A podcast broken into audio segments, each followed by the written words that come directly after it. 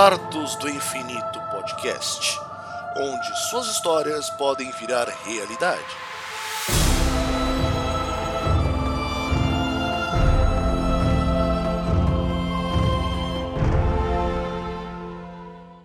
E aí pessoal, tranquilo?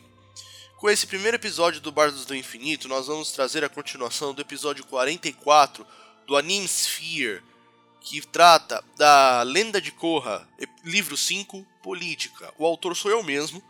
E a gente vai continuar com a parte 2, Justiça. Espero que vocês gostem.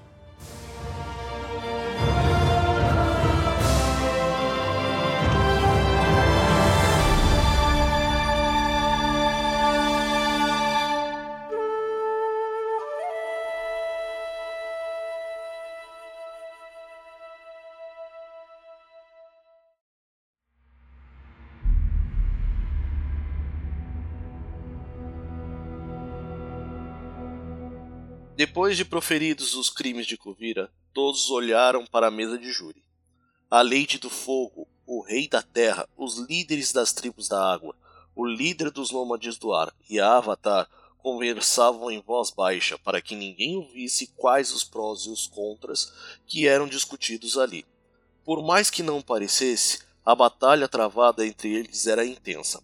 Tonrak e Tenzin eram a favor da linha de pensamento de Korra, enquanto Izumi, Wu, Eska e Desna estavam a favor da condenação. A discussão não chegava a lugar algum. Eram dois votos para cada lado e o restante não tinha decisão, pois o povo da água não podia votar separadamente. Eska, Desna e Tonrak deveriam ter o mesmo voto, pois eram representantes da tribo da água, mesmo dividida entre norte e sul. Vendo que ali havia um impasse, Raiko resolveu interferir. Senhores, vejo que a discussão de vocês não irá chegar a lugar nenhum. A qual veredito chegaram? A nenhum, senhor presidente, disse Cora com um olhar de quem pede ajuda. Eu e Tenzin somos a favor da absolvição. Izumi e Wu são a favor da condenação e o voto da água está dividido. Norte quer a condenação enquanto o Sul está a favor da absolvição. Claro, né? O chefe da Água do Sul é pai da Avatar, vai concordar com ela em tudo. E o líder dos, dos Nômades do Ar foi tutor dela, também concordará.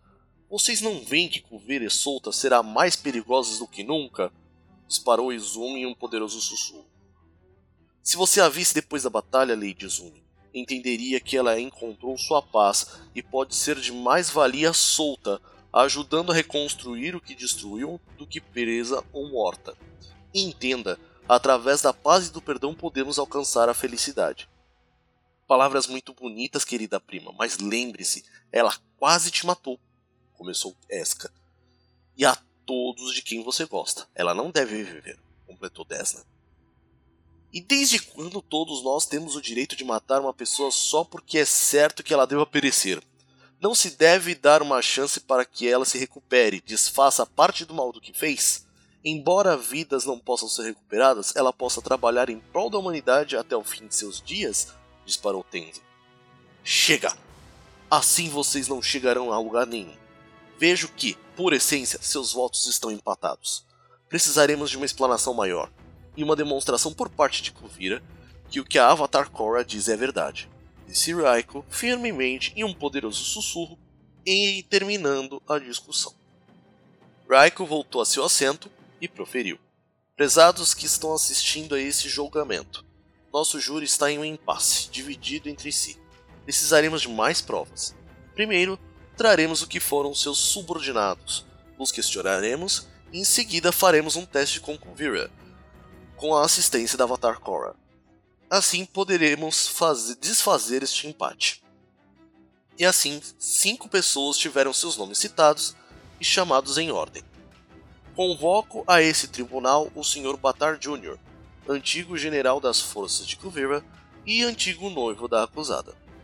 Batar Jr. foi entrando de cabeça baixa. Também estava preso com algemas de platina e o mesmo colar com a pedra negra que Kuvira também usava.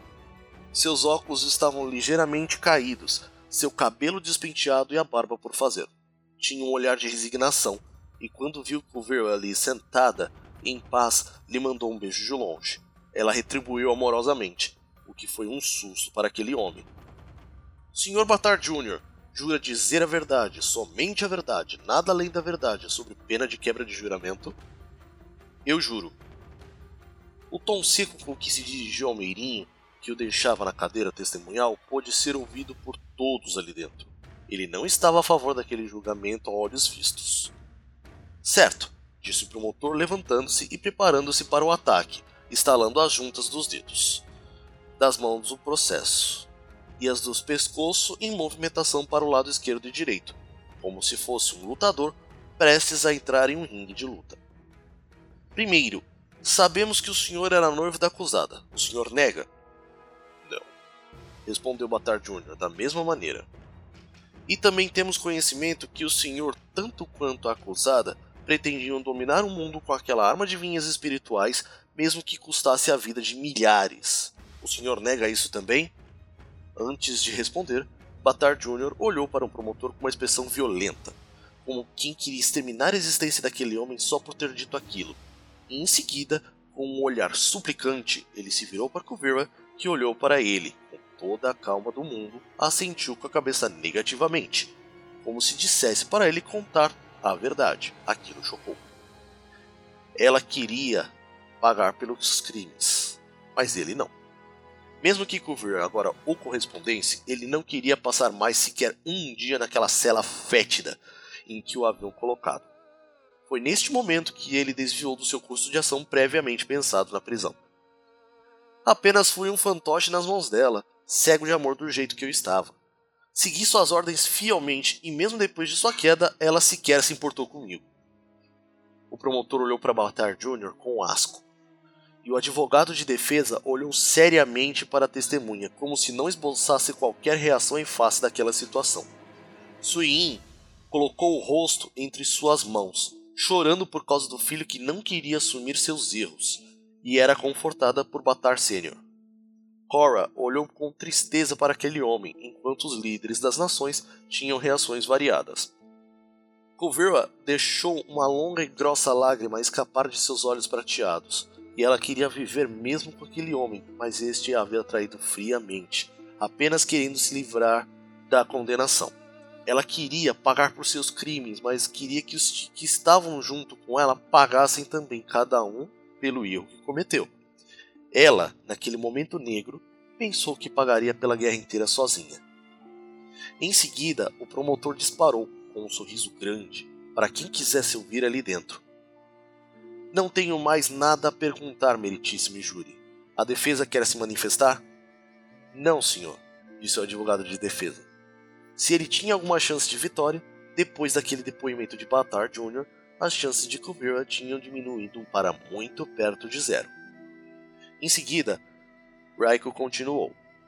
Tudo bem, agora convoco a este tribunal os senhores Varric e Julie, que trabalharam para ela na construção da arma de vinhas. O canastrão e agora sua esposa chegaram lentamente. Ele, todo arrumado com uma roupa social esporte azul e uma echarpe característica, enquanto ela vinha com um taie bege, com um coquinho muito bem amarrado e seus óculos na ponta do nariz. Ambos sentaram-se lado a lado do juiz, à frente do meirinho. Sr. Varick, jura dizer a verdade, somente a verdade, nada além da verdade, sob pena de quebra de juramento? Eu juro. Pode me perguntar o que quiser, não tenho nada a temer. Senhorita Julie, jura dizer a verdade, somente a verdade, nada além da verdade, sob pena de quebra de juramento? Juro da mesma maneira que meu esposo aqui presente. Alguns não deixaram de sorrir. Ela era mesmo meiga, e Varric queria esbejá-la ali mesmo, mas foi impedido por um olhar impiedoso do Merim. Todos sabiam da personalidade brincalhona do inventor, e não deram a devida atenção àquela brincadeira. Os dois poderiam afundar ainda mais a decisão por Kuvira ou não. O promotor chegou todo confiante para perguntar a eles: Os senhores foram forçados a construir a arma com as vinhas por combustível por parte de Kuvira, sendo forçados a se separar para depô-la, certo? Não nego que eu fui forçado. Porém, Kuvira não estava em seu juízo perfeito. Ela estava tomada pela loucura do poder que ela tinha nas mãos. Quando ela veio me pedir ajuda pela primeira vez, a única coisa que ela queria era tornar o mundo melhor. Mas isso se desvirtuou quando ela soube que eu poderia construir aquela maldita arma. Varric arrancou palmas de todos. Ele, mesmo tendo sido obrigado a construir a arma de vinhas, não queria o mal de sua algoz. Julinha emendou. Concordo totalmente com meu esposo. Eu fiquei mais próximo a ela enquanto a servia diretamente, mesmo como espiã. Ela não estava em seu juízo perfeito. Cora olhou para os dois com alívio e afeto. Talvez Kuvir pudesse ter uma pena mais branda por causa daqueles dois. O promotor desdenhou. Sabia que aquilo era a vitória certa, tratando até mesmo com arrogância as palavras desferidas pelos dois testemunhas. O advogado de defesa de Kuvira olhou para o casal com admiração. Talvez eles fossem o começo da salvação de sua protegida, mesmo que ainda que condenada, não negasse pena máxima, sendo esse o objetivo dele. Certo que entre a próxima testemunha, Sr. Bolin, Varric e Julie saíram tranquilamente e Bolin entrou com sua roupa marrom e topete habituais, com a diferença de ter uma faixa vermelha no braço esquerdo, um símbolo estranho. Ele entrou rapidamente e sentou-se, olhando para todos os lados e encontrando seus aliados. Quando encontrou Vera, percebeu que ela estava em paz. Porém, enquanto os olhos verdes dele encontraram os pratas dela, ele percebeu que não, ela não era mais a mesma déspota que ele havia liderado o exército, que havia angariado no reino da terra. Era algo mais próximo do que ele pensara dela quando se aliou. Sr. Bolin, jura dizer a verdade, somente a verdade, nada além da verdade, sob pena de quebra de juramento? Sim, eu não faria de outra maneira. Cora ficou feliz por ver que o amigo estava bem e que poderia ajudar a fazer justiça. O promotor viu que a opinião daquele que estava na cadeira testemunhal poderia afetar o público. Afinal de contas, era um aclamado ator das películas de cinema. Começou jogando logo pesado. Sr. Bolin, é verdade que o senhor se uniu a Kuvira na tentativa de aliviar o trabalho da nossa avatar aqui, e quando viu que ela estava querendo dominar o mundo, tratou de desertar? Não desminto, foi isso mesmo.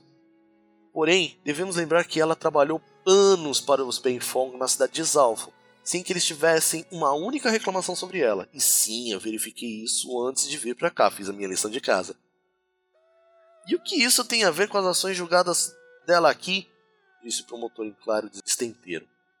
Senhor promotor, tenha mais calma e reformule a questão, senão será convidado a se retirar do recinto, disse Raiko. Bolin olhou para o lado e sorriu para o presidente. Mil perdões, Vossa Excelência. Bolin, eu creio que isso não tem a ver com o que está sendo julgado aqui. Poderia me responder como ela conseguiu tantos seguidores para sua causa? Isso o amigo de Cora poderia saber, e seria um tiro fatal na pretensa condenada. A resposta do dobrador de terra poderia afetar a condenação dela diretamente. Até onde eu vi, as pessoas que lutaram ao lado dela chegaram sozinhos sobre a promessa de um mundo melhor, onde não houvesse discriminação ou mesmo diferença entre os povos. Todos estariam sob a bandeira do Reino da Terra, fosse qual a dobra que tivessem, ou mesmo que não fossem dobradores. Ela conquistou a todos com a ideia. Embora ela tenha se desviado do plano central depois, foi isso que até a mim convenceu e me fez brigar com meu irmão, Mako. O promotor não gostou da resposta, mas engoliu sua raiva. O caso estava se virando contra ele, até o momento ele não tinha feito qualquer esforço para reverter qualquer coisa. Não era tarde demais, ele poderia vencer aquele caso o advogado de defesa resolveu interro interrogar Bolly. A acusação tem mais alguma pergunta para a testemunha? Perguntou o advogado de defesa, com coragem renovada por causa dos acontecimentos ali. Não, não tenho. Você irá perguntar o que a ele, defesa? Irrelevante. Não precisa responder se não quiser, senhor advogado de defesa. Não há problemas, meritíssimo. Respondo sem problema nenhum. O senhor verá quando eu perguntar. Todos ali bateram palmas e viram o promotor quase ter fumaça saindo de suas orelhas, devido ao tamanho de sua raiva. Sr. Bolin, poderia nos dizer como Cover o tratou quando incorporou as tropas dela? Olha, ela nunca me distratou se isso é a tua pergunta. Ela sempre tratou bem aqueles que a serviam para ela de alguma maneira. Claro, se ela soubesse que eu poderia ser um dobrador de lava, poderia ter me tratado muito melhor. E que o que seria mais difícil eu deixar seu lado, mas não aconteceu. Com um sorriso, o advogado de defesa dispensou Bolly e o mesmo foi levado para fora, fora da sala de julgamento. As testemunhas haviam acabado e era a hora do argumento final dos advogados, fosse promotoria ou defesa. Senhores aqui presentes nesse recinto, júri e senhor presidente. Vemos que essa senhorita aqui presente manipulou muitos, ameaçou muitos mais e causou a morte de muita gente por causa da arma inventada pelo Sr. Varric. Tentou dar um golpe de estado no qual tentou se autoproclamar imperatriz do mundo, rechaçando qualquer diferença entre os povos, sendo apenas os sobreviventes dos dobradores de terra e aço como ela mesma. Peço aos senhores do júri que ponham suas mãos em suas consciências.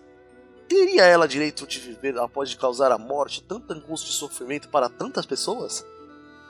Com aquela pergunta em tom apaixonado, o promotor esperou ter vencido o caso, mas era a hora do advogado de defesa.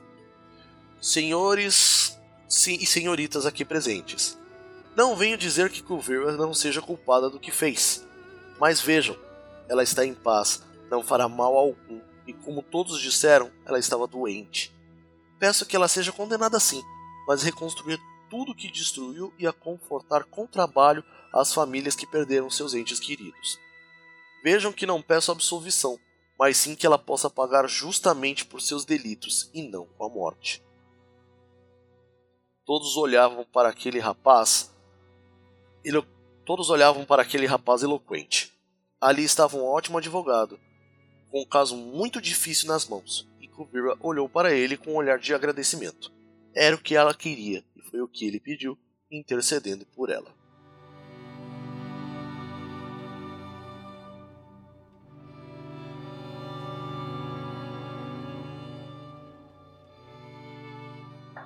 E aí, pessoal, curtiram a história?